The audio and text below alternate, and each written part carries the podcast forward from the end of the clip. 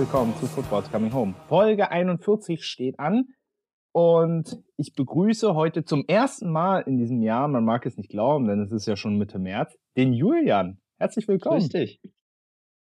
Schön, dass du mal wieder den Weg in unseren schönen Podcast gefunden hast. Ist ja schon, ist ja schon eine Weile her.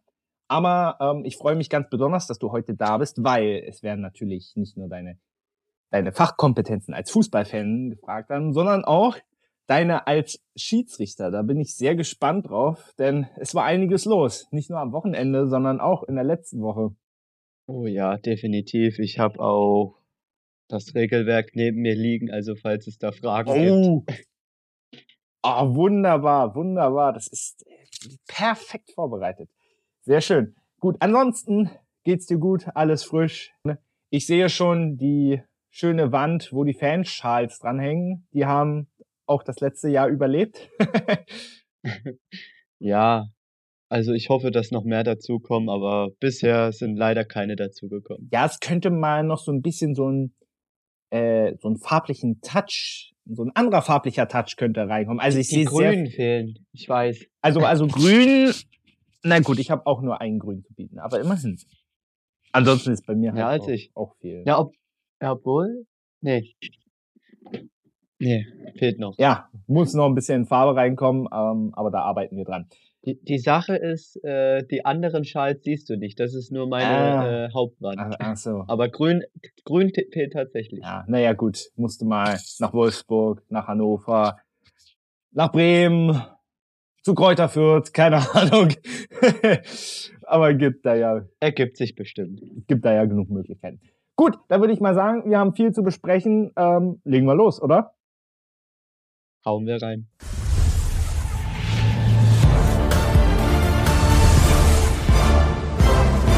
Der 24. Spieltag stand an in der Fußball-Bundesliga und wir beginnen natürlich mit unseren zwei Top-Themen, die ich noch gar nicht verraten habe. Und zwar sprechen wir einmal über Bayern gegen Augsburg, speziell natürlich über die Bayern, auch über die Champions League Woche. Dann natürlich das Revier Derby, Schalke gegen Dortmund und natürlich auch bei den Dortmundern auch über die Champions League Woche. Und ihr wisst es ja, ansonsten der restliche Spieltag im Schnelldurchlauf und ja, dazu noch die sonstigen Schlagzeilen. Aber fangen wir mal an. Bayern gegen Augsburg. Ein 5 zu 3. Ja, es war torreich. Es war ein verrücktes Spiel. Ähm, ich dachte so nach zwei Minuten, ich habe das Spiel diesmal nicht live gesehen, sondern ähm, habe es nur im Live-Ticker verfolgt und so nach zwei Minuten, als dann Berisha äh, den FCA in Führung brachte, ähm, war ähm, Berisha, muss man noch dazu sagen, der trifft sehr gerne für die Augsburger. Da ist mir mal ganz kurz das Herz in die Hose gerutscht als Bayern-Fan. Ja, ich habe auch verdutzt gewundert. Ich war zu dem Zeitpunkt Verdutzt gewundert, das ist auch gut. Entweder du warst ähm, verdutzt oder du hast dich gewundert. Ah, alles gut, es ist, es ist Montagnachmittag, alles gut. Ja, ähm, ich habe auch, ich war auch sehr verwundert. Ich war zu dem Zeitpunkt, äh, habe ich auch nicht geguckt. Ich war auf dem Sportplatz bei uns. Und ja, du liest die Nachricht 0 zu 1 wunderst dich.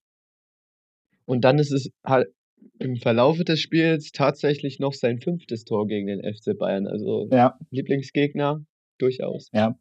Ähm, also muss man auch sagen, äh, Augsburg wirklich stark gespielt, haben aber einfach in der Defensive zu viel zugelassen. Ähm, vielleicht eine Sache, und da kommen wir gleich zum Schiedsrichterthema. Und zwar ähm, es gab ja einen Elfmeter für die Augsburger, den Berisha auch verwandelt hat. Ich denke, der Strafstoß, der war unstrittig. Aber du hast mich auf eine Sache aufmerksam gemacht, ähm, die ich mir jetzt gerade auch nochmal in den Highlights angeguckt habe, weil ich habe auch das komplette Spiel noch nicht als Highlight gesehen. Das habe ich gerade erst kurz vor der Aufnahme gemacht. Und zwar, ähm, Berisha äh, tritt an, schießt den Elfmeter rein aber, ähm, und das hatten wir ja in letzter Zeit häufiger, dass ähm, Spieler insbesondere beim Elfmeter ausgerutscht sind und sich dann den Ball an den eigenen Fuß geschossen haben und der dann reingeflogen ist. Das geht natürlich regeltechnisch nicht. Hatten wir in der Vergangenheit ja schon öfter. Ich glaube, Köln hatte das ja einige Male, wenn ich mich mal ganz dunkel dran erinnere. Aber in diesem Fall ja. hat der Treffer gezählt. Und ich fand es vor allem lustig, weil der Kommentator gesagt hat, also der Treffer wurde überprüft. Ähm, Und der Kommentator meinte ja so sinngemäß, äh, naja, im Zweifel für den Angreifer. Da habe ich mich schon sehr stark gewundert, weil man sieht es, also in der Slow Motion sieht man das eindeutig, dass er sich den Ball an den Fuß spielt. Also, also ich verstehe überhaupt nicht, warum der Videoassistent das nicht sieht. Ich verstehe es auch nicht. Also ich habe mir auch äh, heute Morgen nochmal die Bilder angeschaut, äh, daraufhin, beziehungsweise weil mich ein Freund drauf angesprochen hat. Und ich war so der Meinung, ja, ich weiß nicht, keine Ahnung, muss ich mir nochmal ansehen. Und dann habe ich das gemacht und man sieht auch eindeutig, was ich dir geschickt habe an dem Bild. Also bei dem Schussbein wäre der Ball in Sommers Ecke geflogen, ja. also da, wo Sommer hingesprungen ist. Und er schießt sich eindeutig an, aber ich weiß nicht, wie man das se nicht sehen kann. Das also äh, das Bild, was du mir geschickt hast, das war ja die Perspektive von vorne. Ähm, bei der Sportschau haben sie es dann noch mal eine Perspektive von hinten gezeigt. Da konnte man es nicht so gut sehen, aber aber spätestens die Perspektive Perspektive, meine Güte, von vorne. Also die war wirklich sowas von eindeutig. Am Ende ist es egal, hatte keinen Einfluss auf ein, aufs Ergebnis, aber, aber trotzdem, ähm, also wie das sein kann, keine Ahnung. Ja, die Augsburger, ähm, vielleicht um das noch schnell zuzumachen, ähm, werden die vielleicht doch noch in den Abstiegskampf gera äh, geraten? Ich meine, es sind sieben Punkte. Eigentlich vermeintlich ein sehr schönes Polster. Und ich meine, man, wir haben ja jetzt auch nur noch, lass mich schnell rechnen, nur noch Zehn. Ja. Ja, genau. das, naja, neun Spieltage. Eigentlich wäre der 24. Das ja jetzt abgeschlossen. Ja, ja, okay. Ja, deswegen musste ich kurz rechnen. Ähm, ähm, ja, wie gesagt, können die Augsburger doch noch in den Abstiegskampf hineinkommen? Oder ist das, ist das, sitze da zu weit weg? Es, es ist schwierig. Also, ich kenne es ja auch als Sicht äh, als Köln-Fan. Man denkt sich vermeidbar sicher zu sein und dann fehlt dir ein Punkt und steigst trotzdem ab. Also meine Güte, abschreiben würde ich sie jetzt noch nicht aus dem Abstiegskampf, aber ich denke mal, dass sie es packen werden. Ja, sie müssen vor allem auswärts anfangen zu punkten. Da haben sie, glaube ich, ja noch keinen einzigen Punkt, glaube ich, geholt oder zumindest noch nicht gewonnen. Ja, also das muss besser werden, wobei ähm, gegen Bayern zu verlieren ist jetzt keine Schande. Wobei ich auf der anderen Seite auch sage, wenn du in München drei Tore schießt, dann darfst du eigentlich nicht verlieren. Natürlich hat Bayern eine, eine, Offensive, die das wettmachen kann, aber naja, eigentlich darf das dann auch nicht so. Du musst schon anmerken, dass äh, Sadio Mané auch eine echt schön, äh, schöne Vorlage gemacht hat. Ja, das, das stimmt wohl. Also es waren so einige schöne Tore dabei. Benjamin Pavard ein Zweierpack. Also vor allem die Verteidiger haben in diesem Spiel getroffen, Cancelo auch. Da, äh, da will, würde ich vielleicht mal kurz gerne mit dir drüber sprechen. Also Cancelo, äh, Hassan Salihamidzic wurde ja total gefeiert für diesen Transfer. Der hat ja auch voll eingeschlagen, gleich von Anfang an. War jetzt aber zuletzt keine Stammkraft mehr. Und äh, ist ja bis Saisonende ausgeliehen. Dann gibt es eine ja, Kaufoption von 70 Millionen Euro. Das ist natürlich nicht wenig. Und dafür spielt er aber viel zu wenig, weil Nagelsmann offensichtlich Schwierigkeiten hat, ihn, ihn in die richtige Position zu bringen. Also in dieses System hinein. Wie siehst du das? Er hat ja zum Beispiel auch nicht gegen PSG gespielt, weil er zu offensiv ist, vermeintlich. Ja, also an sich ist Cancelo kein schlechter Spieler, aber wie schon gesagt, die 70 Millionen Euro sind schon eine hohe Summe und dafür spielt er deutlich zu wenig. An sich, wie schon gesagt, lohn, lohnen würde es sich, glaube ich, eher weniger, da Nagelsmann nicht auf ihn setzt. Ja, das, ähm, das tut mir irgendwie ein bisschen leid, weil wenn er spielt, hat er bisher ja auch immer geliefert. Ne? Gestern auch wieder eine Vorlage, ein Tor selbst gemacht. Ähm, äh, ich glaube, es wird auch ein bisschen davon abhängen, was sie jetzt mit Pavard machen, der ja eigentlich weg wollte, jetzt aber wieder aufspielt und wo es angeblich auch Vertragsverhandlungen wieder gibt. Ähm, muss man wahrscheinlich auch abwarten, ähm, ja, was dabei rauskommt. Eine Sache noch zu Gnabry und Sané, die gestern auch ein gutes Spiel gemacht haben. Aber ansonsten, ja, so ein bisschen in einem Loch stecken. Gnabry hat das jetzt ein bisschen kritisiert, dass ähm, dass das ja sehr an ihm und an Sané festgemacht worden ist. Also vor allem die Krise, wenn man es so nennen möchte, es war jetzt keine Krise, aber das, als die Bayern mal ein paar Schwierigkeiten hatten und weil sie ja auch aktuell auch keine Stammkräfte sind. Wie siehst du das bei denen aktuell, die Situation? Ja, ist schwierig. An sich bringen sie ja meistens ihre Leistung. Sané wie Gnabry. Es finde halt ich ehrlicherweise, es finde ich ehrlicherweise nicht so. Ja, die Sache ist, also ich habe mir ja das Champions League Spiel angesehen und bei Gnabry bin ich eher der Meinung, da wird's eher was. Er ist eher so ein Leistungsträger. Bei Sané ist es teilweise so, dass er mehr abziehen sollte, wenn er ja. vorm Tor steht und dann legt er halt ab, wo es komplett unnötig ist. Oh ja, das hat mich gegen PSG total äh, geärgert manchmal. Also ich, ich weiß wirklich noch, wie ich vor dem Fernseher stand und so, Mann, Leroy, schieß doch. Ja, also ich, ich glaube, man wird sich im Sommer, ist vielleicht eine steile These, aber man wird sich von einem trennen. Und so wie es aktuell aussieht, ist es tendenziell, glaube ich, auch eher Sané. Ja. Ja. Gut. Und, äh, und dann sind wir ja eigentlich schon äh, beim Champions League Spiel. Ein äh, 2 zu 0 in München. Ähm, ich bin voll abgegangen. Also es war wirklich ein Kampf auf ganzer Linie, am Ende aber hoch verdient. Ähm, besonders abgefeiert habe ich die, die Abwehraktion von Matthijs de Licht, nachdem Jan Sommer Dinge im Strafraum gemacht hat, die er nicht machen wollte. Ähm, Sommer meinte ja auch anschließend zu De Licht, ich werde ihm einen Lastwagen voller Schweizer Schokolade vor die Haustür stellen. Ich hoffe, das hat er gemacht, aber De Licht soll die mal besser nicht alle auf einmal essen.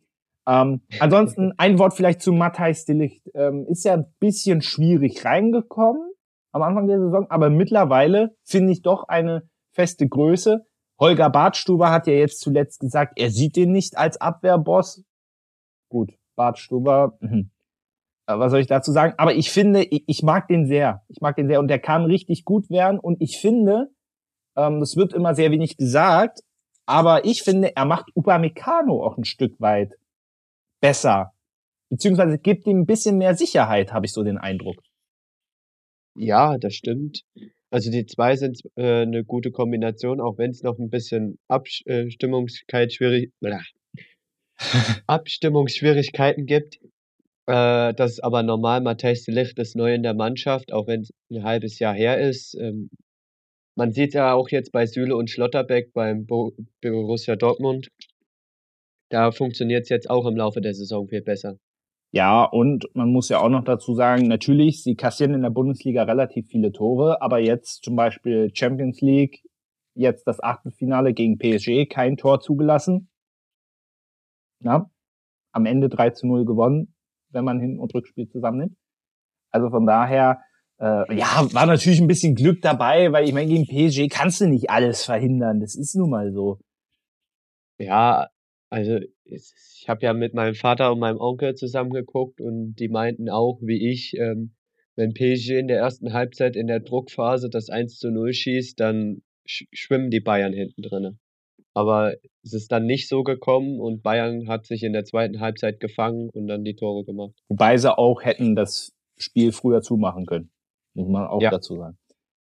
Ansonsten, ja, freuen wir uns aus deutscher Sicht natürlich, also wir als Fans sowieso, aber auch aus deutscher Sicht, ich denke, ähm, Par Paris rauszuhauen, ich glaube, da können wir jetzt mal unsere Neutralität ein bisschen über Bord werfen. Das ist für alle Deutsche ein Genuss. Muss ich, muss man ja mal ganz ehrlich so sagen. Und vor allem, ich habe dann so ein paar nette Sachen auf Twitter gefunden. Einer schrieb zum Beispiel, verzweifelt pumpt der Katar-Scheich ein paar zusätzliche Fässer Öl, weil irgendjemand muss doch jetzt was unternehmen. Und äh, ich glaube, Wums war das, die schrieben unnützes Wissen, Michael Cuisance. Kannst du dich noch an den erinnern? Ja, das Supertalent äh, aus Gladbach. Genau. Mich kläglich gescheitert ist. Unnützes Wissen, Michael Cuisance hat öfter die Champions League gewonnen als PSG. ja, also. Ja, da gab's ja jetzt am Wochenende auch äh, die Memes dazu, dass Augsburg besser sei als Paris, weil Augsburg gegen Bayern drei Tore geschossen hat. Ja, also äh, natürlich ne, muss das alles auch im Rahmen bleiben. Aber klar ist einfach, ich glaube, seit wann ist, ist der Scheich aus Katar in, in Paris? Ich glaube seit 2011. Sie haben einmal das Champions League Finale erreicht. Das haben sie dann gegen Bayern, wissen wir ja alle, verloren. Ähm, aber ansonsten ging es nie weit. So.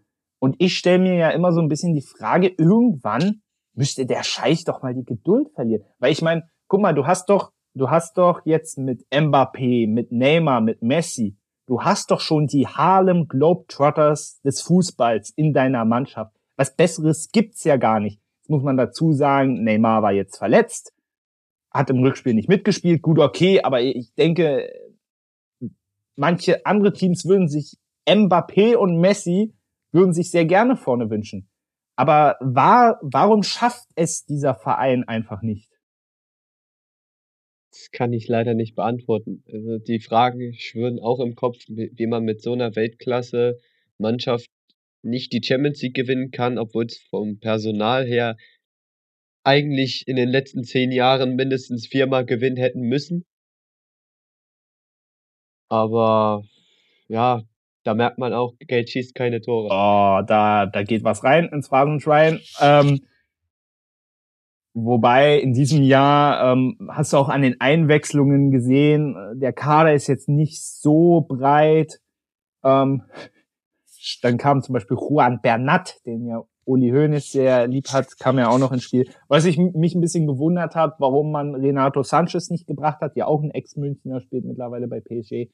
Ähm, dann war natürlich auch eine ultimative Schwächung, dass Marquinhos, glaube in der ersten Halbzeit schon raus musste, meine ich. Das war natürlich für die Defensive äh, eine extreme Schwächung, gar keine Frage. Aber ja, am Ende Bayern verdient weitergekommen und jetzt ähm, warten wir dann auf die Auslosung, die dann am Freitag stattfindet, wenn die restlichen Spiele durch sind. Genau. Hast du ansonsten noch was? Sonst würden wir zu unserem zweiten Hauptthema gehen. Dann machen wir das. Weiter geht's. Super. Schalke gegen Dortmund. Ein 2 zu 2. Ja, es war ein geiles Revierderby. Es war das hundertste, also auch noch ein ganz besonderes. Wir fangen mal mit Schalke an. Ich glaube, jetzt müsste ich ins Phrasenschwein einzahlen, denn totgesagte leben länger. Nichts passt besser ähm, auf dieses Team. Und ja, es wurde ja vorab, gerade so nach dem Aus in der Champions League, es wurde ja auf Schalke immer so ein bisschen gemunkelt, na, können wir Dortmund vielleicht ein Schnippchen schlagen? Und sie haben es hingekriegt, sogar nach zweimal Rückstand. Ja, das war ein sehr gutes Spiel von Schalke. Wie du gesagt hast, zweimal nach Rückstand und Dortmund hat sich auch, obwohl sie das Spiel dominiert haben, dann am Ende schwer getan, weil die Schalker so ein, eine Willenskraft hatten, die man schon lange nicht mehr gesehen hat. Und Fazit, beide Mannschaften sind immer noch in der Rückrunde umgeschlagen. Und das erwartet man oder hat man gar nicht von Schalke 04 erwartet. Mhm.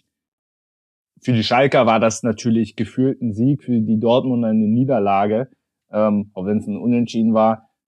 Am besten fand ich ja nach dem 1-1, äh, als dann Bülter da erstmal über die Kamera geflogen das, sah, das sah schon äh, echt großartig aus.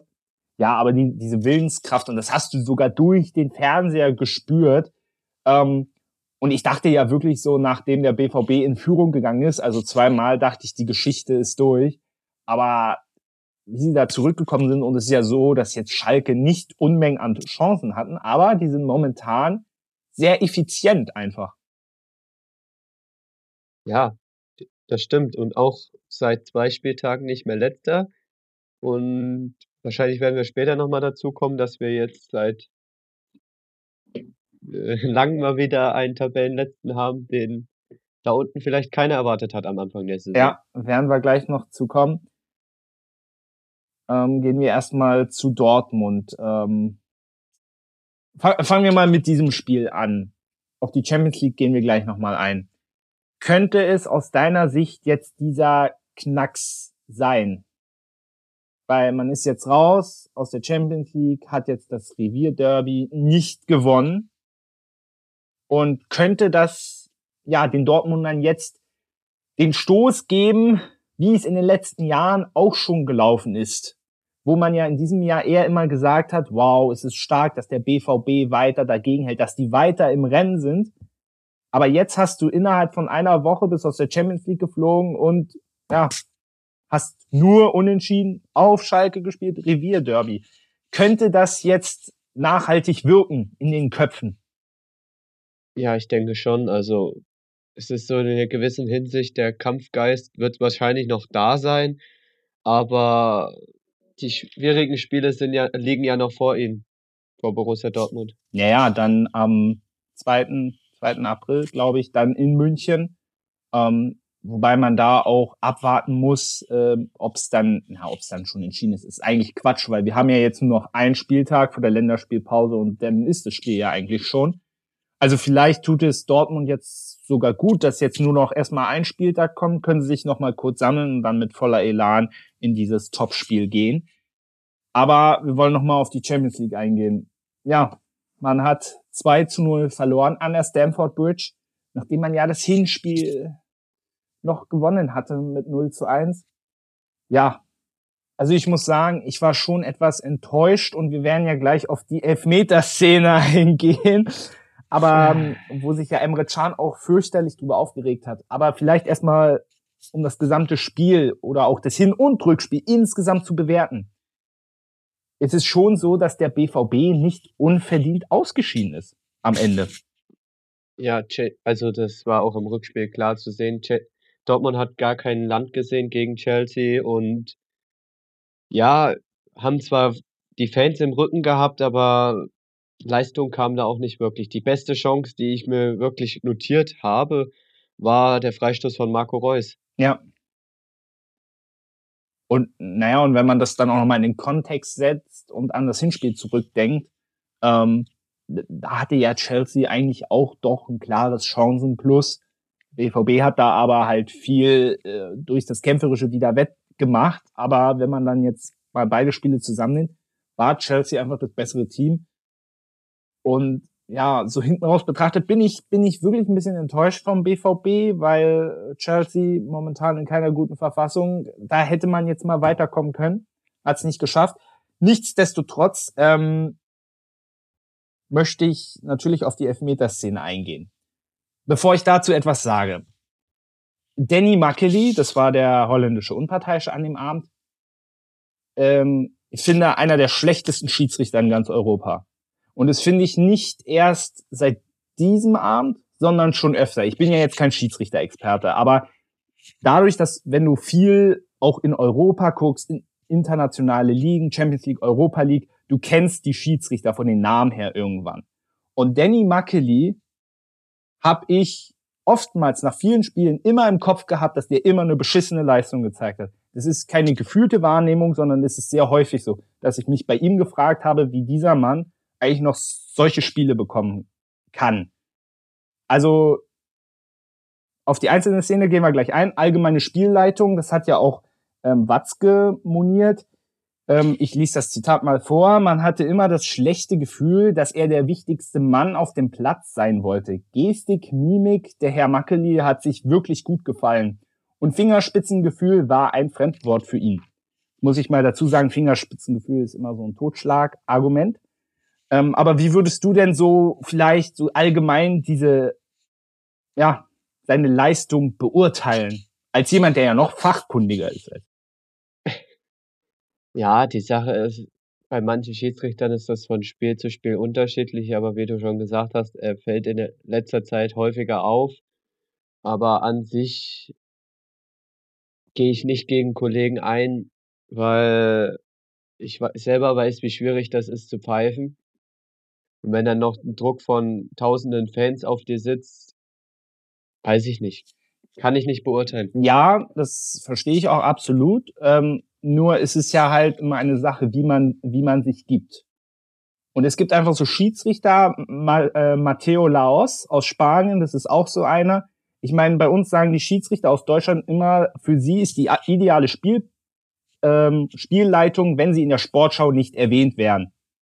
Ja. So, und bei Makeli und gerade bei Antonio Matteo Laos aus Spanien, weißt du, der ja sehr, das sind einfach Schiedsrichter, die wollen sich in den Mittelpunkt stellen. So, das, das ist einfach Fakt. Weißt du, an der einen oder anderen Stelle ist das ja auch lustig. Aber irgendwann wird's nervig, weil ich diese Menschen nicht mehr ernst nehmen kann als Unparteiische.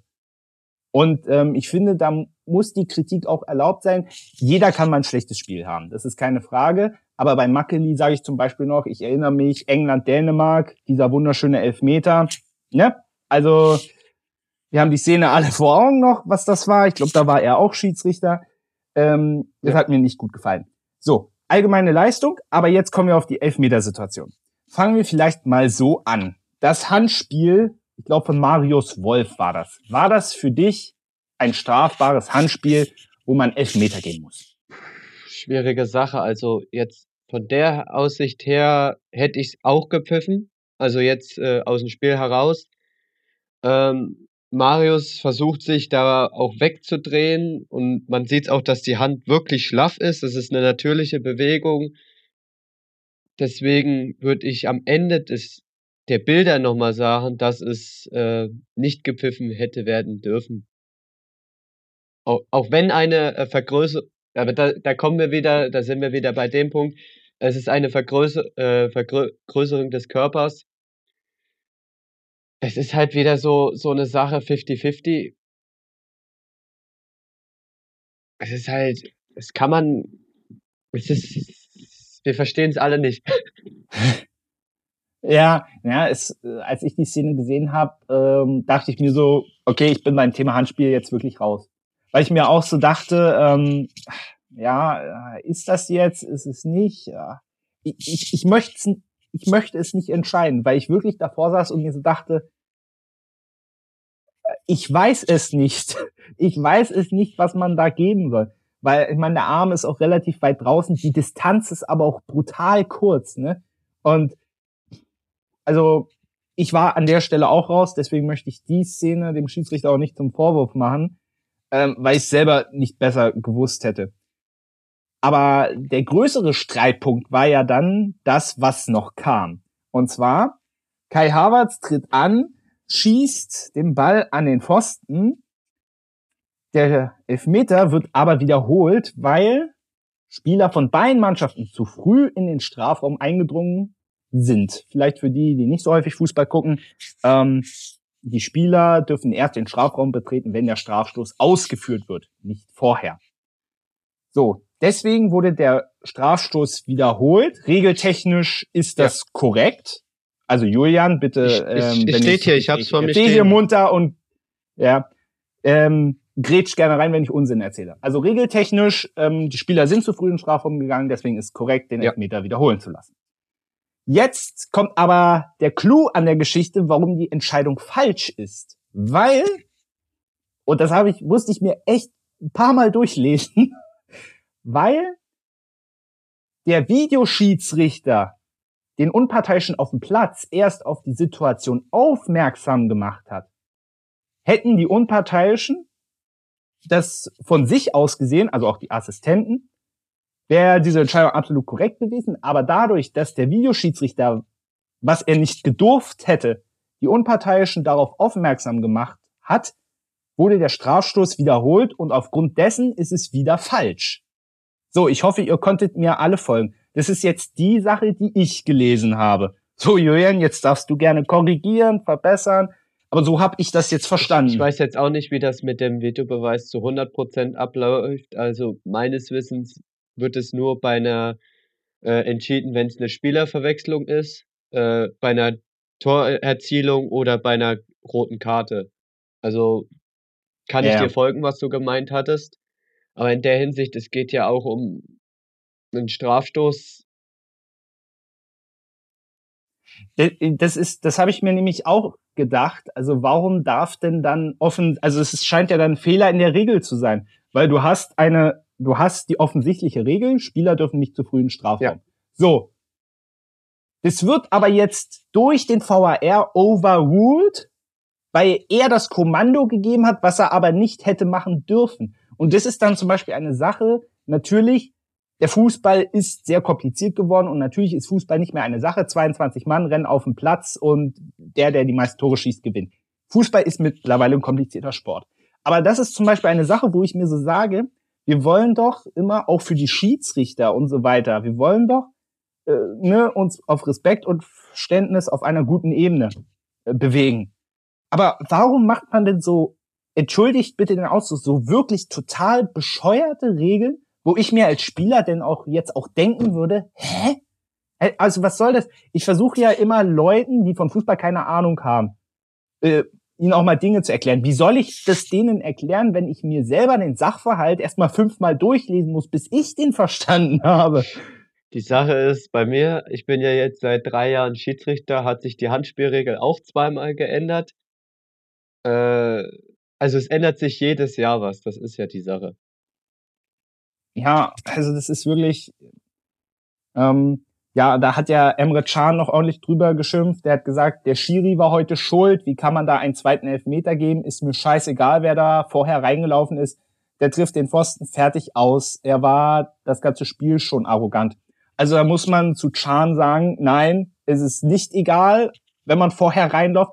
Natürlich kann man drüber diskutieren, ob die Regel jetzt sinnvoll ist. Ich hätte einen super Vorschlag, weil ich das schon immer unfair gefunden habe. Wenn ein Spieler einen Elfmeter schießt und der verschießt, also beispielsweise der Torhüter hält den und der Ball kommt zurück, dann darf der Schütze den ja reinschießen. Das war ja jetzt zum Beispiel bei Union gegen San Gelois. Ja. So. Und das finde ich so eine Unverschämtheit, weil man bestraft den Torhüter dafür, dass er den Ball hält und der Spieler bekommt eine zweite Chance. Das finde ich sowas von ungerecht. Und was ich aber auch noch, Entschuldigung, was ich auch noch unlogisch finde, wenn der Spieler den Ball an den Pfosten oder an die Latte schießt und der Ball kommt zurück, dann darf er den selber nicht reinschießen, aber ein Teamkollege. Was? Erklär mir bitte den Sinn hinter dieser Regel. Ich weiß es selber nicht. Ich, ich, ich bin einfach nur die, der Hüter dieser Regeln. Ich habe sie nicht erfunden. Manchmal fragt man sich auch, wieso die es überhaupt gibt. Wie, wie schon gesagt, bei dem Beispiel, da ich auch selber Torhüter bin, äh, es auch manchmal sehr ungünstig ist, wenn man Ball hält, man freut sich und dann kriegst du doch noch das Gegentor. Ja, es ist manchmal echt unnötig. Ja, und ähm, ich habe das ja nicht umsonst jetzt alles erzählt. Ich wollte nämlich auf eine Sache hinaus, weil ich nämlich einen super Vorschlag habe. Wie wäre es einfach, wir handhaben es so wie beim Elfmeterschießen. Lass den Schützen eine Chance. Wenn er reinschießt, ist er drin. Wenn nicht, geht's mit Abschluss weiter. Dann hätten wir auch nicht diese sinnlose Diskussion mit, äh, wer jetzt zu früh in den Strafraum gelaufen ist und so weiter. So, Schütze hat eine Chance. Wenn er reingeht, ist er drin. Wenn nicht, dann nicht. Und dann geht's normal weiter. Weil dieses, dieses, bei alles, was drumrum ist, sowohl mit dem zu früh reinlaufen, als auch dann kommt der Ball wieder zurück, ich darf den nicht reinschießen, weil er von der Latte kommt. Wenn er vom Torhüter zurückkommt, darf ich ihn reinschießen, bestrafe den Torhüter dann dafür. Das ist doch alles Schwachsinn, ganz ehrlich. Ja. Sorry, ich aber, reg mir heute wieder zu viel auf. An sich ist das keine schlechte Idee. Danke, ich hoffe, die Leute vom, vom IFAB, heißt ja so IFAB, ne? Ja. Ich hoffe, die, die haben ja jetzt gut zugehört. Also das wäre wirklich, also wenn man mich fragen würde, was ich ändern würde, das würde ich definitiv ändern. Und das würde auch niemanden stören. Weil ganz ehrlich, also, naja. Gut, jetzt habe ich mich äh, viel drüber aufgeregt. Ähm, trotzdem ähm, können wir das Thema zumachen. Der BVB ist am Ende deswegen nicht ausgeschieden, sondern weil sie einfach ja, zu schlecht Fußball gespielt haben. Ja, ist, ist natürlich jetzt schade und ähm, ja, ich bin sehr gespannt, wie es da weitergeht. Ähm, haben dann jetzt ja noch ein Spieltag vor der Länderspielpause und dann geht's nach München. Das wird sehr, sehr interessant. Dann machen wir mal weiter mit dem restlichen Spieltag und schauen da auf den Freitagabend. Köln gegen den VfL Bochum. Die Bochumer haben mit 2 zu 0 gewonnen. Das wird dir besonders wehgetan haben. Ja. Es ist, war das jetzt also, war das jetzt grammatikalisch richtig? Ich überleg gerade. Also 0 zu 2 und bevor du anfängst, vielleicht noch äh, ein Einwand. Ähm, es war jetzt in sieben Spielen so, dass die Kölner sechsmal torlos geblieben sind. Was ist da los? Ich weiß es selber nicht, aber in der U19 gibt es einen Stürmer, der ist 17. Theoretisch könnte er spielen. Äh, Wie heißt der denn? Kennt man den? Ich habe jetzt nicht den Namen parat. Na toll. Ja, super. Das ist wieder super vorbereitet, ich weiß. Ach, alles gut. Äh, der jetzt ins ähm, äh, Bundesliga-Finale geschossen hat. Und an sich haben wir ja auch das Problem, Steffen Baumgart hat zur Winterpause ein Übungsgerät für Kopfbälle gekauft, dass äh, der FC auch Kopfbälle übt. Also allgemein nee, hängt es am Abschluss, beziehungsweise ich weiß auch nicht, warum die Stürmer keine Tore schießen.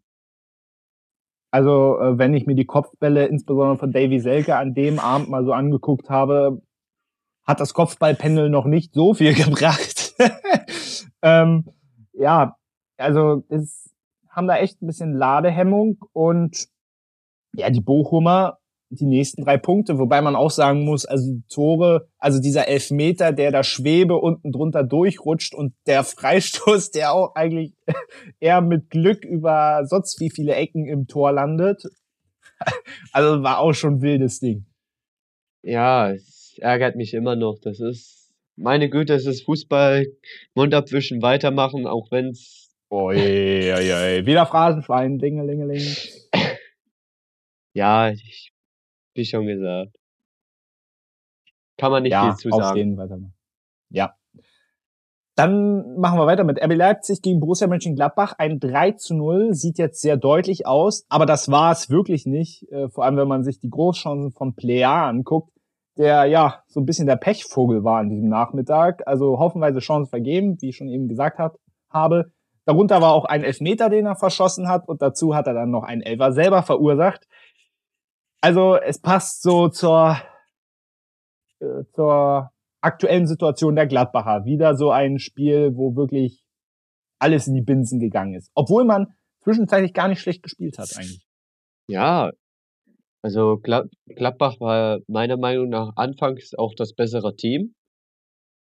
Äh, haben auch die Chancen gehabt, nur wie, wie du es schon gesagt hast, die Chancenverwertung spielt eine sehr große Rolle. Und Leipzig nutzt dann halt äh, mit einem schönen Tor von Werner in der zweiten Halbzeit. Oh ja, dann, das war. Äh, führen sie dann 1-0 und dann nutzen sie es, kommen sie dann nochmal durch. Ja, also vor allem die zweite Hälfte, dann ähm, haben die Leipziger da alles klar gemacht. Und ähm, ja, das wird ihnen natürlich helfen, denn jetzt ähm, dann unter der Woche Rückspiel in Manchester. Was glaubst du, wird da was gehen? Ich glaube es ja eher nicht. Gerade Gra Manchester, also es war schon sehr glücklich, dass man zu Hause einen, ich wollte jetzt sagen, einen Punkt geholt hat, das Unentschieden, ja. äh, das Unentschieden ja. geholt hat. Und gerade in Manchester, wo die Fanunterstützung groß ist. Naja, bei United, bei City, ja, ja.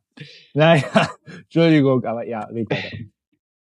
Alles gut. Ähm, wo äh, allgemein, wo man Hoffnung hat, beziehungsweise äh, das Star-Ensemble, denke ich mal eher, dass es eher City macht.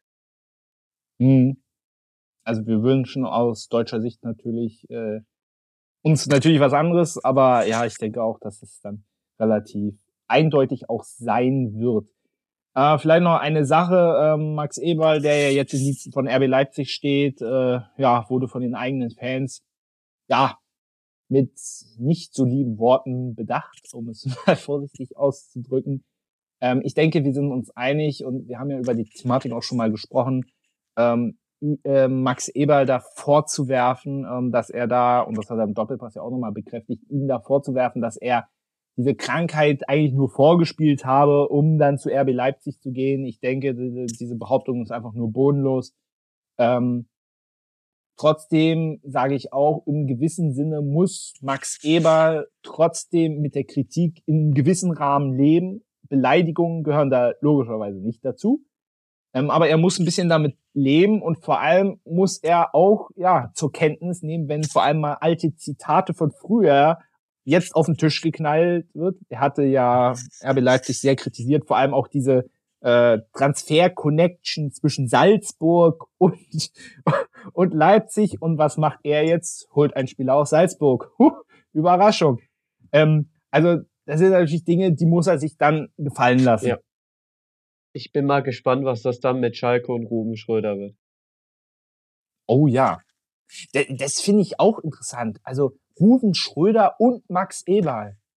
Also passt das so zusammen, äh, zusammen, weil es sind ja schon zwei Alpha-Männchen, oder? Also an, an sich schon. Also es kann gut gehen, wenn sie sich verstehen, natürlich. Aber wenn da zwei Alpha-Tierchen aufeinandertreffen, kann das eng werden. Also habe ich, ich habe gerade Alpha-Männchen gesagt, obwohl kann man das auch sagen? Ich habe heute, ich bin heute ein bisschen zerstreut. Es ist Montag. Ja, ja. Jetzt sollten wir doch wieder am Sonntag aufnehmen, wie früher. Eintracht Frankfurt gegen den VfB Stuttgart. Am Ende ein leistungsgerechtes 1 zu 1, wo am Ende aber keiner so richtig mit leben konnte. Ja, erste Halbzeit war ein bisschen Murks, zweite war etwas besser. Ja, und beide Teams ja, treten so ein bisschen auf der Stelle. Wobei Stuttgart ist jetzt sogar auf den Relegationsplatz zurückgefallen. Aber der Punkt war, war schon nicht unwichtig. Ja, der Punkt ist an sich Sache auch verdient. Und äh, nebenbei, Bruno Labbadia hat als Trainer noch nie in Frankfurt verloren. Ja, wobei, dann hätte er auch lieber, da hätte er auch gleich die drei Punkte mitnehmen können. ja, ähm, wär, für, für Stuttgart wären die drei Punkte sehr wichtig gewesen, aber ich glaube, auch den Punkt nehmen sie mit, gerade gegen Frankfurt.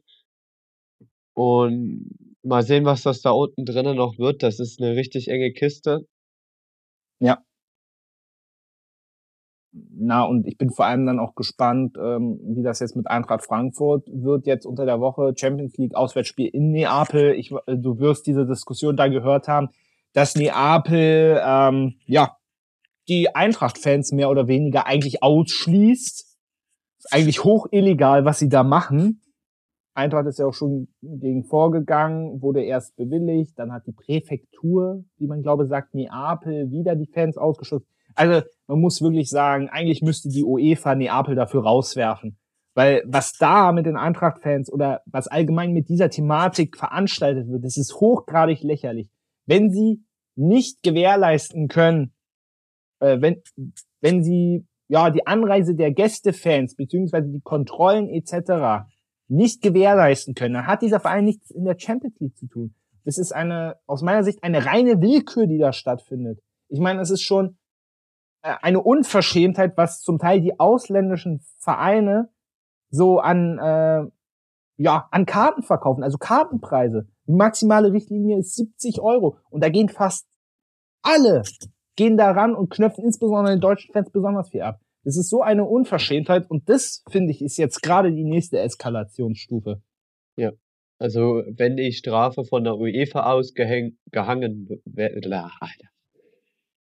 verhängt wird, ja, sagen wir verhängt. Genau, wenn die Strafe von der UEFA verhängt wird, sieht das natürlich ganz anders aus. Ja, Frankfurt-Fans sind auswärts. Das wird nicht passieren. Ein bisschen auffällig. Ja, natürlich. Aber die Fans komplett auszuschließen, macht für mich auch keinen Sinn. Weil deswegen reist man ja, weil man den Fußball liebt, weil man seinen Verein unterstützen möchte. Da kann ich Neapel gar nicht verstehen. Naja, ich, ich möchte vor allem sehen, wenn das mal deutsche Vereine machen würden. Mach, komm, lass uns das einfach, weißt du, Bayern, äh, Viertelfinale, egal wer kommt, weißt du, ich meine, das Stadion kriegst du auch so mit, äh, mit, auch mit den einheimischen Fans voll. Das ist nicht das Problem, weißt du, lässt du einfach die Gästefans, lässt du einfach sporen. So, machen wir einfach mal so. Also wirklich, es ist hochgradig lächerlich. Aber gut, okay. Oder im Gegenzug, ich meine, dieses, äh, diese Woche spielt ja Juve in Freiburg. Drehen wir den Spiel, äh, den Spieß einfach in diesem Spiel um. Dann lassen wir die Juve-Fans einfach nicht nach Deutschland kommen. obwohl es auch einfach so. sehr, sehr äh, obwohl sich die Freiburger auch beschwert haben, dass es sehr wenige Auswärtskarten gab. Oh ja, 2000 Karten oder so waren es, glaube ich. Es ist wirklich unfassbar. Naja, gut. Hertha BSC gegen Mainz, das war auch ein 1 zu 1. Und da kommen wir jetzt nämlich zum Thema Handspiel auch wieder. Ja. Das Handspiel von Barrero, ähm, wo ja dann der Elfmeter draus resultierte, welchen Gangkampf dann zum 1 zu 0 verwandelte. War das für dich ein Elfmeter? Aus dem Spiel heraus würde ich sagen, nein. Aber so wie die Handhaltung war, muss es da Elfmeter geben. Ja. die Hand hat da oben nichts zu suchen, auch wenn du im Sprung bist oder sonst was. Und ja, ist halt scheiße. Ich, ich bin da ehrlicherweise, deine Meinung hat mich zum Teil sehr, also die Ausführungen von vielen hat mich ein bisschen gewundert. Ähm, vor allem, ich weiß nicht mehr, wer das gesagt hat, aber ja, dass es doch eine normale Fußballhaltung ist. Also ich, ich weiß ja nicht, also ich spiele eher so auf Bolzplatz, Bolzplatz mäßig, aber weiß jetzt nicht, ob ich jetzt diesen Sprung mit den Armen so nach oben, ich weiß jetzt nicht, ob ich das so als klassische Fußballhaltung äh, bezeichnen würde. Julia nickt, äh, schüttelt den Kopf. Julia nickt und schüttelt den Kopf. Nein, er schüttelt den Kopf. Ähm, und was ich ja auch noch dazu sagen muss, was ja auch ein bisschen der Unterschied zur Wolf-Szene ist, er sieht den Ball ja klar kommen. Die Distanz ist äh, ziemlich groß, es ist eine Flanke.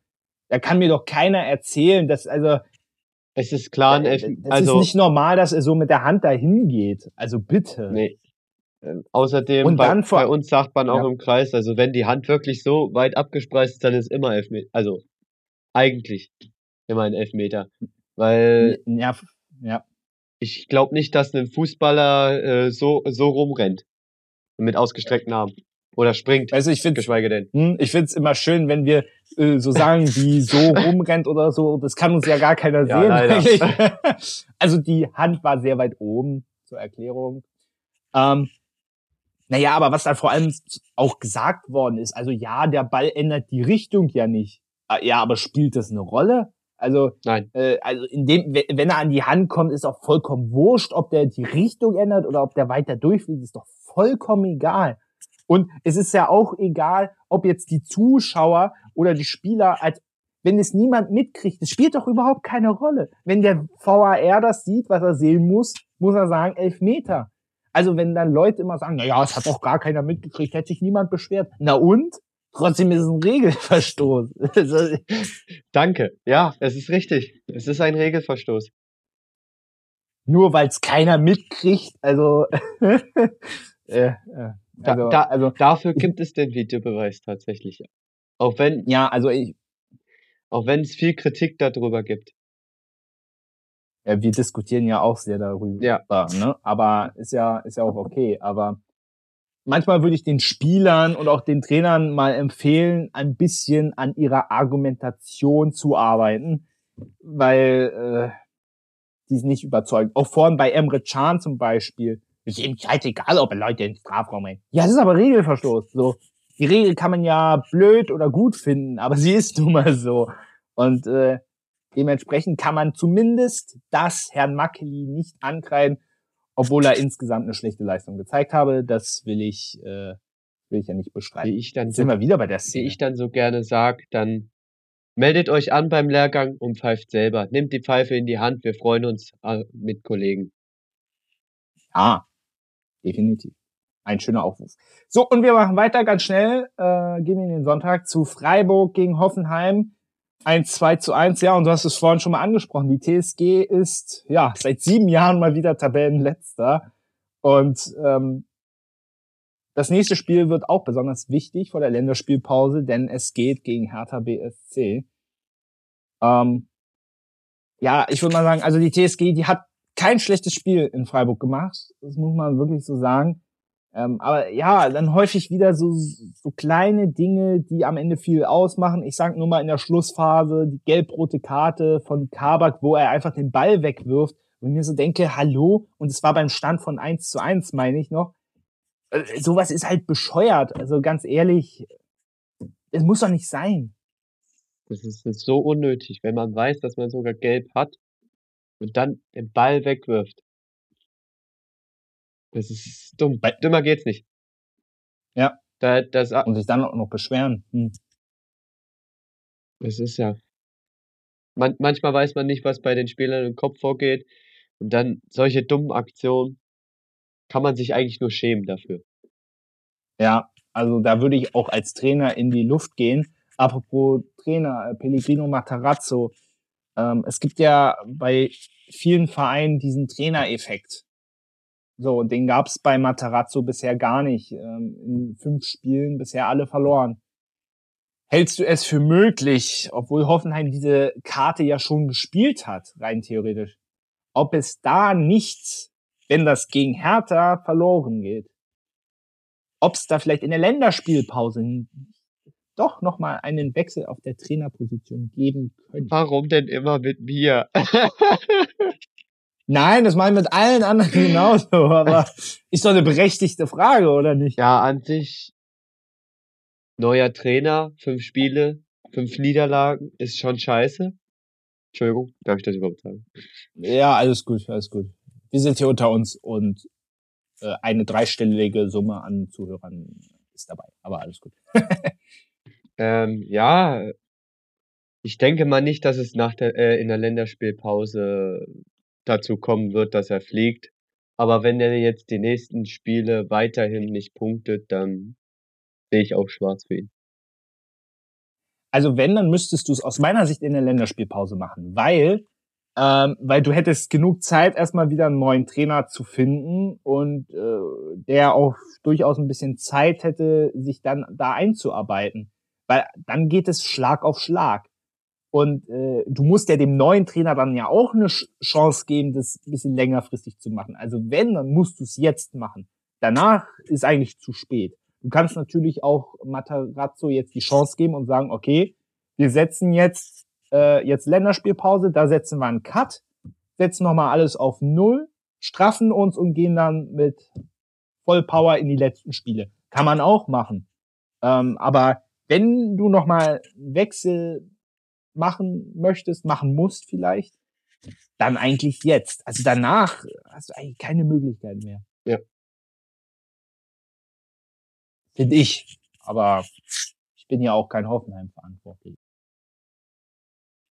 Ich, ich, ich fühle mich da ja auch immer schlecht. Was heißt immer? Ist ja nicht so, dass ich jetzt immer die äh, fordere, die Trainer rauszuwerfen. Um Gottes Willen. Ähm, ich ich fühle mich da wirklich ein bisschen schlecht, jetzt diese Frage zu stellen, auch wenn nicht aus meiner Sicht berechtigt ist. Aber äh, man muss ja die Ergebnisse sehen. So und ähm, da stehen halt nun mal fünf Niederlagen aus fünf Spielen. So. Hm.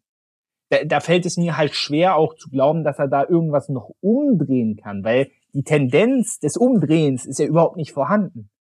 Also, wo, wo soll ich die denn hernehmen?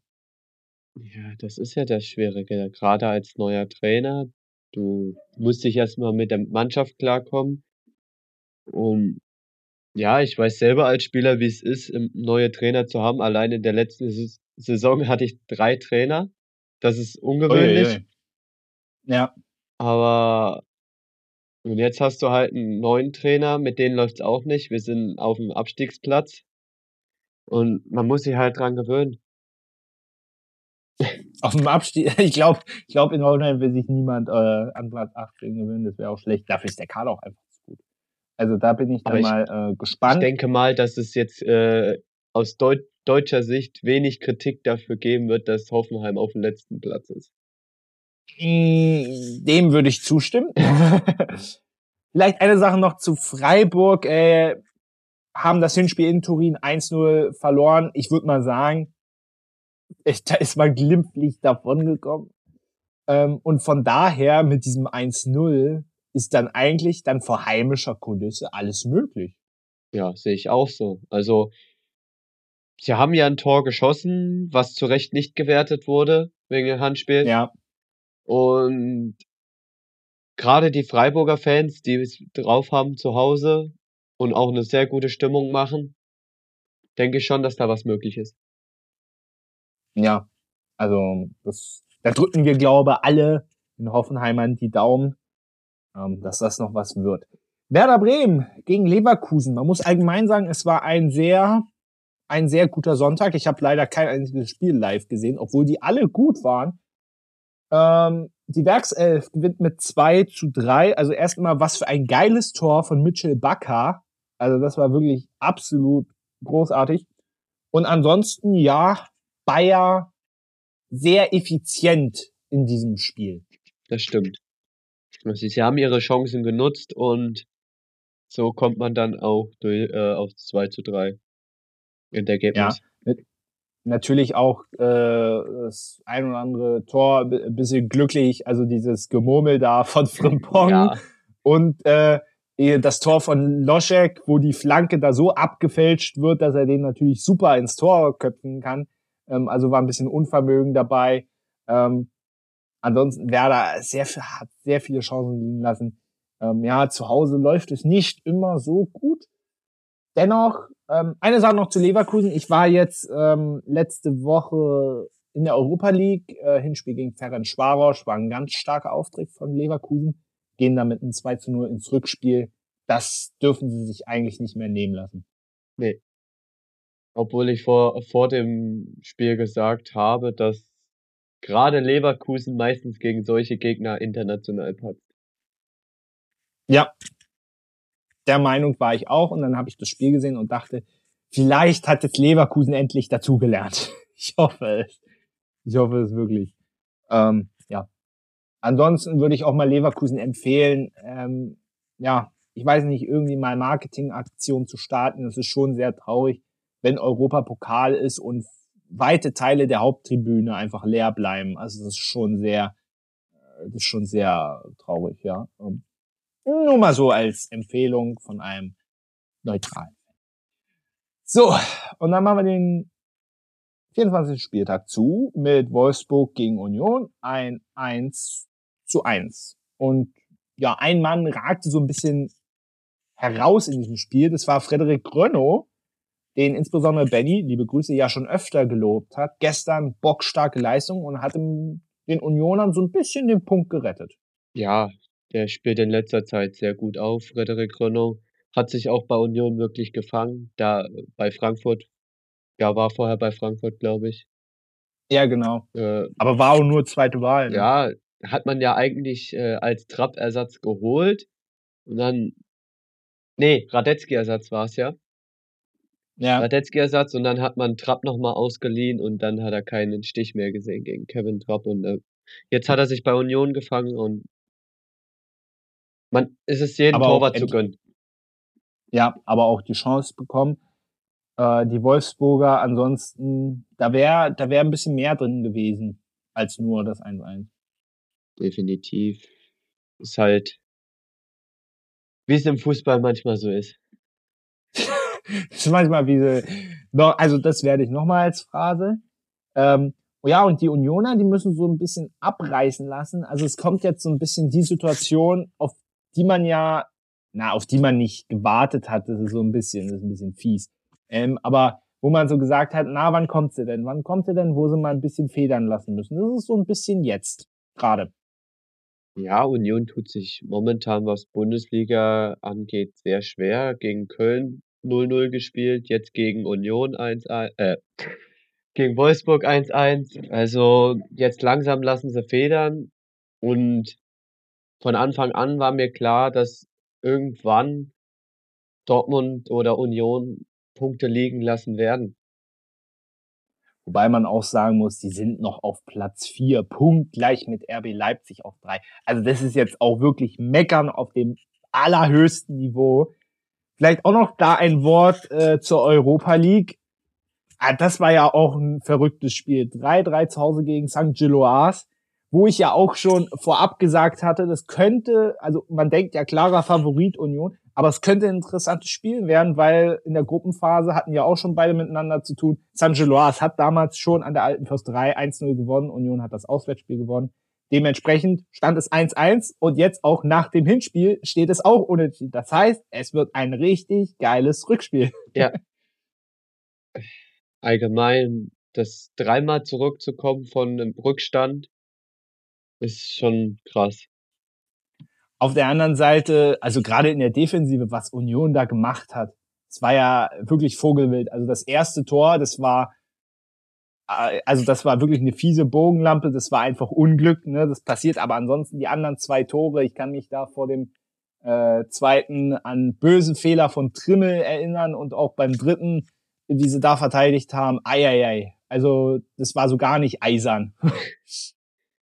Ja, eine Defensive hapert momentan, wie wie schon gesagt, Frederik Ronhoff, äh, hat Union gegen Wolfsburg im Spiel gehalten. Deswegen Da zittern sie momentan, was die Defensive ja. angeht. Hatte sehr, sehr viel zu tun. Trotzdem denke ich, sind wir uns einig, das Rückspiel sollten sie machen. Und anders als die Frankfurter können sich die Unioner bestimmt über einen großen Fan-Support freuen. Ja. Gut, dann haben wir den 24. Spieltag durch. Wir atmen kurz durch und besprechen dann noch ein paar kleine Sachen. Bis gleich. Da sind wir wieder in unserer Ist noch was Kategorie. Und zwar, ähm, es gab ja noch zwei andere Champions League Spiele. Wie gesagt, Achtelfinale ist noch nicht durch.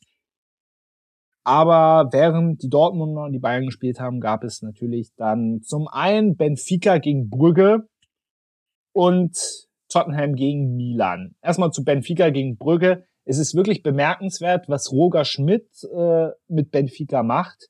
Wobei jetzt Brügge auch ein bisschen äh, in Anführungszeichen zu setzen, war eine ganz, ganz klare Kiste am Ende.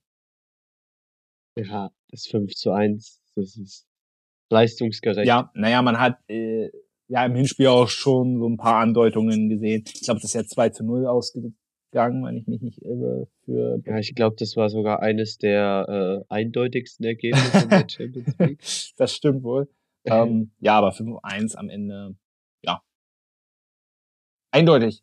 Ja, und Tottenham ja. gegen Milan, ähm, das war richtig, richtig hässliche Bertha, dieses Spiel. Also, wirklich ein, ein, ein Milan, was wirklich e extrem stark verteidigt, weißt du, in richtig italienischer Form und Tottenham, die in der Offensive einfach so unfassbar schwach sind, dass sie wirklich 0,0 Ideen haben. Also, und am Ende muss man kurioserweise noch dazu sagen, dass Milan klares Chancenplus hatte, was daran lag, dass sie ständig gekontert haben. Aber ja, ich, ich habe dann nur die letzten Sekunden des Spiels gesehen und da meinte dann der Reporter nach einer Großchance von Tottenham Hotspurs und dann darauf folgenden Konter von Milan, dass es, dass sie endlich mal aufgewacht sind. Ja, also kann ich nur als, kann, kann ich aber als Tottenham-Fan sagen, sie sind hochverdient ausgeschieden. Sie sind aktuell, sie haben es aktuell nicht verdient, in der Champions League zu spielen. Natürlich muss man sagen, hat jetzt Milan es so verdient, weiterzukommen. Also so überragend haben die auch nicht gespielt. Aber ganz ehrlich, also also das war ja so, das war ja so unterirdisch. Also ich habe ja noch nie sowas gesehen und muss ich auch ganz klar sagen, ist die Schuld von Antonio Conte. Der hat diese Offensive nachhaltig ruiniert. Das siehst du jetzt. Das siehst du jetzt. Dem fällt nix, nix mehr ein.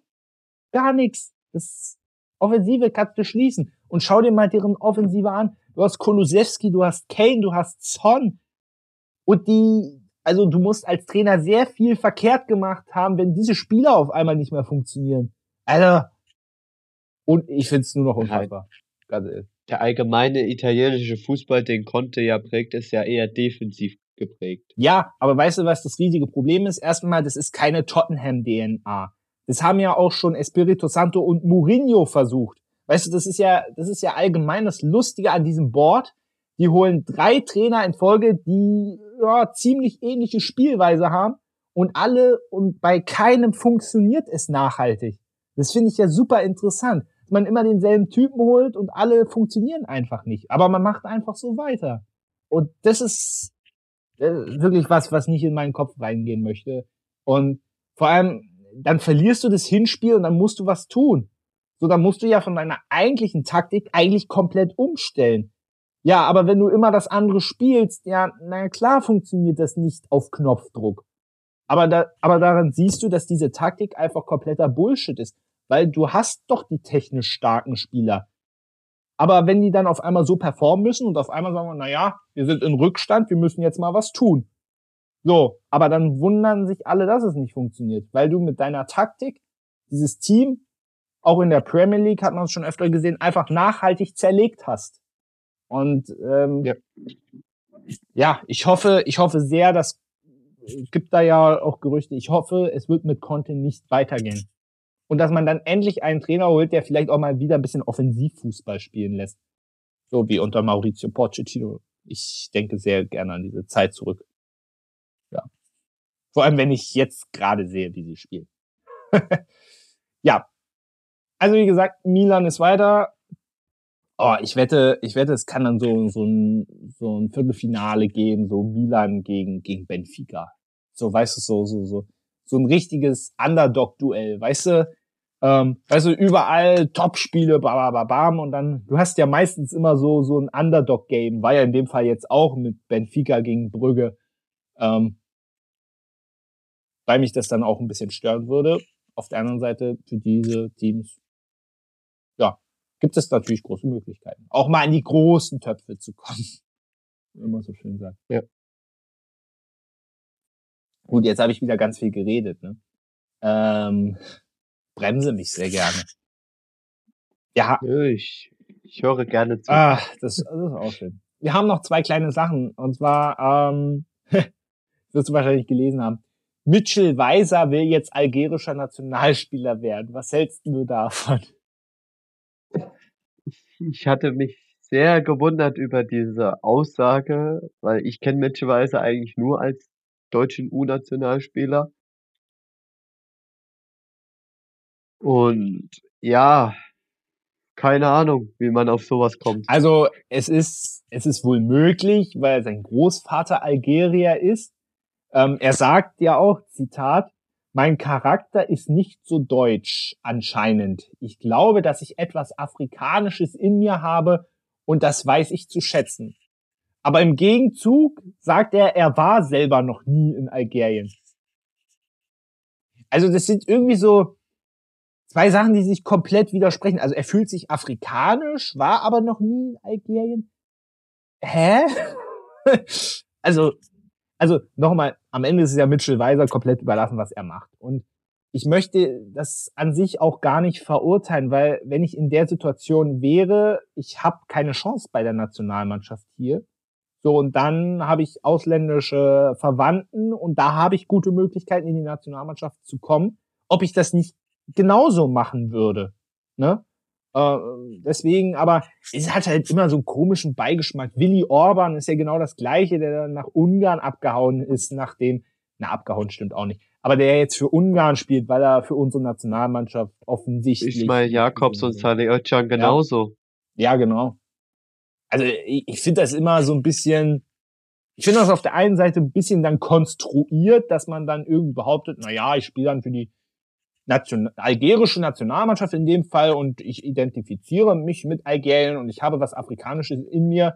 Und auf der anderen Seite, du warst noch nie da, hast in Deutschland bei sämtlichen U-Mannschaften gespielt. Also, aber auf der anderen Seite kann ich es natürlich auch verstehen, wenn man die Chance hat, dass man auch Nationalmannschaft spielen will. Aber ich finde das alles ein bisschen merkwürdig. Aber okay.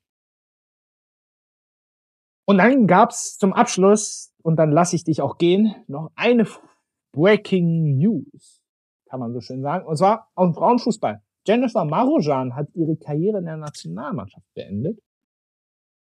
Finde ich sehr, sehr, sehr schade, ehrlicherweise. Frauenfußball kann ich nicht viel sagen, damit beschäftige ich mich zu wenig. Es ist zwar schön anzusehen öfters mal, aber. Aber du wirst doch Jennifer Marojan kennen. Nee, allgemein Frauennationalmannschaft oder sonstige Spieler, mm -mm, sagt mir nichts. Okay, äh, ja. Dann, Julian, wünsche ich dir noch einen schönen Tag. Ich mach den, ich mach den Abschluss dann allein. nein, nein, bleib, nein, bleib hier. Nein, ähm, Jennifer Marujan und damit auch ein kleiner Hinweis an dich, Julian. Du musst viel öfter die Nationalmannschaft gucken. Ähm, ja, jetzt auch zuletzt Kapitänin gewesen, ähm, hat den Rücktritt auch ein bisschen damit begründet, dass sie natürlich jetzt auch äh, ziemlich häufig schwerwiegend verletzt war. Hatte ihr Debüt 2010, hat 112 Länderspiele gemacht und ist 2013 Europameisterin und 2016 Olympiasiegerin geworden. Also durchaus auch eine erfolgreiche Nationalmannschaft. So, ja. und du wirst den Namen, wenn der Podcast um ist, was gleich sein wird, du wirst den Namen sofort googeln, damit das klar ist. Dass wir diese ja. Wissenslücke schließen. Werde ich, ja. Ja, aber du musst äh, ein bisschen aufpassen. Sie, sie schreibt sich nicht klassisch Jennifer, sondern sie schreibt sich D-Z-S-E-N-I-F-E-R. Also ein bisschen tricky. Obwohl, wenn du Jennifer Marujan eingibst, findest du sie bestimmt. Ja. Ja, genau. Gut. Ansonsten wünschen wir euch dann in dieser Woche viel Spaß bei der Champions League, bei der Europa League geht da ja weiter Schlag auf Schlag. Nächste Woche der Spieltag und dann ist erstmal glorreiche Länderspielpause. Juhu. Aber vielleicht dazu noch eine Sache. Ähm, Thomas Müller wird ja bei den nächsten Länderspielen erstmal nicht dabei sein. Jogi Löw möchte erstmal ein paar andere Spieler ausprobieren. Da bin ich sehr gespannt. Hansi Flick, nicht Jogi Löw. Ah, jetzt sage ich schon Jogi Löw. Gottes Willen. Mein Hansi Flick. Äh, da, danke, danke. ähm, da bin ich ehrlicherweise sehr gespannt, wer da auch vielleicht Neues dabei sein wird. Durchaus. Also, Also, man kann nur gespannt sein, weil er war ja auch beim ersten FC Köln auf dem Trainingsgelände. Man munkelt ja, dass Marvin Schwäber hinter Ter Stegen und Kevin Trapp die Nummer drei wird, aber naja, ich wobei, ich meine, wenn Neuer wiederkommt und wenn er nicht zurücktritt oder gezwungen wird, dann wird Schwebe dann sowieso wieder nicht dabei sein. Also, klingt eigentlich, klingt eigentlich traurig. Ähm, na, ich bin auch vor allem gespannt, so, ob vielleicht so ein Malik Chow, der ja bei Milan sehr gute Leistung zeigt, ob der vielleicht auch mal mitkommt. Ähm, ich bin sehr gespannt. Also, es wären spannende Spiele. Ja, es sind zwei Testspiele gegen Belgien und gegen Peru. Ja, gut, ist jetzt nicht. wir haben keine EM-Vorbereitungsspiele, äh, Quali-Spiele. Ja, also wir haben allgemein keine Pflichtspiele mehr. Aus der Nations League sind wir ja auch raus. Ähm, also wir haben bis zur EM keine Pflichtspiele mehr. Das wird sehr interessant, wie man dann äh, dann bei einer Heim-EM auf einmal wieder den Pflichtspielmodus äh, schalten muss, wie das funktionieren soll. Aber gut, okay. Das ist dann die Frage des Trainers. Ja. Naja, wobei, seien wir realistisch, selbst wenn sie jetzt Quali spielen würden, hätten die auch Testspielcharakter, weil äh, mit dabei sind sie ja. Also so oder so äh, wäre es eigentlich egal. Na gut, dann würde ich mal sagen, wir haben unser Soll für heute erreicht. Es war mir ein Fest, Julian. Ja, danke. Ich habe heute wieder ein bisschen zu viel geredet, mich zu viel aufgeregt. Deswegen mache ich mir jetzt ein Teechen, entspanne und ähm, ja, bereite mich auf diese Woche vor. Danke, dass du dabei warst. Ich dank, bedanke mich auch, dass ich hier sein durfte. Und äh, ja, genau, du hast ja heute noch ein bisschen was vor. Davon möchte ich dich jetzt nicht abhalten. Ja, und wünsche euch eine schöne Woche. Wir sehen uns dann nach der Länderspielpause pünktlich wieder nach Bayern gegen Dortmund. Vielleicht können wir uns dann wieder über Schiedsrichter. Schauen wir mal. Es wird spannend.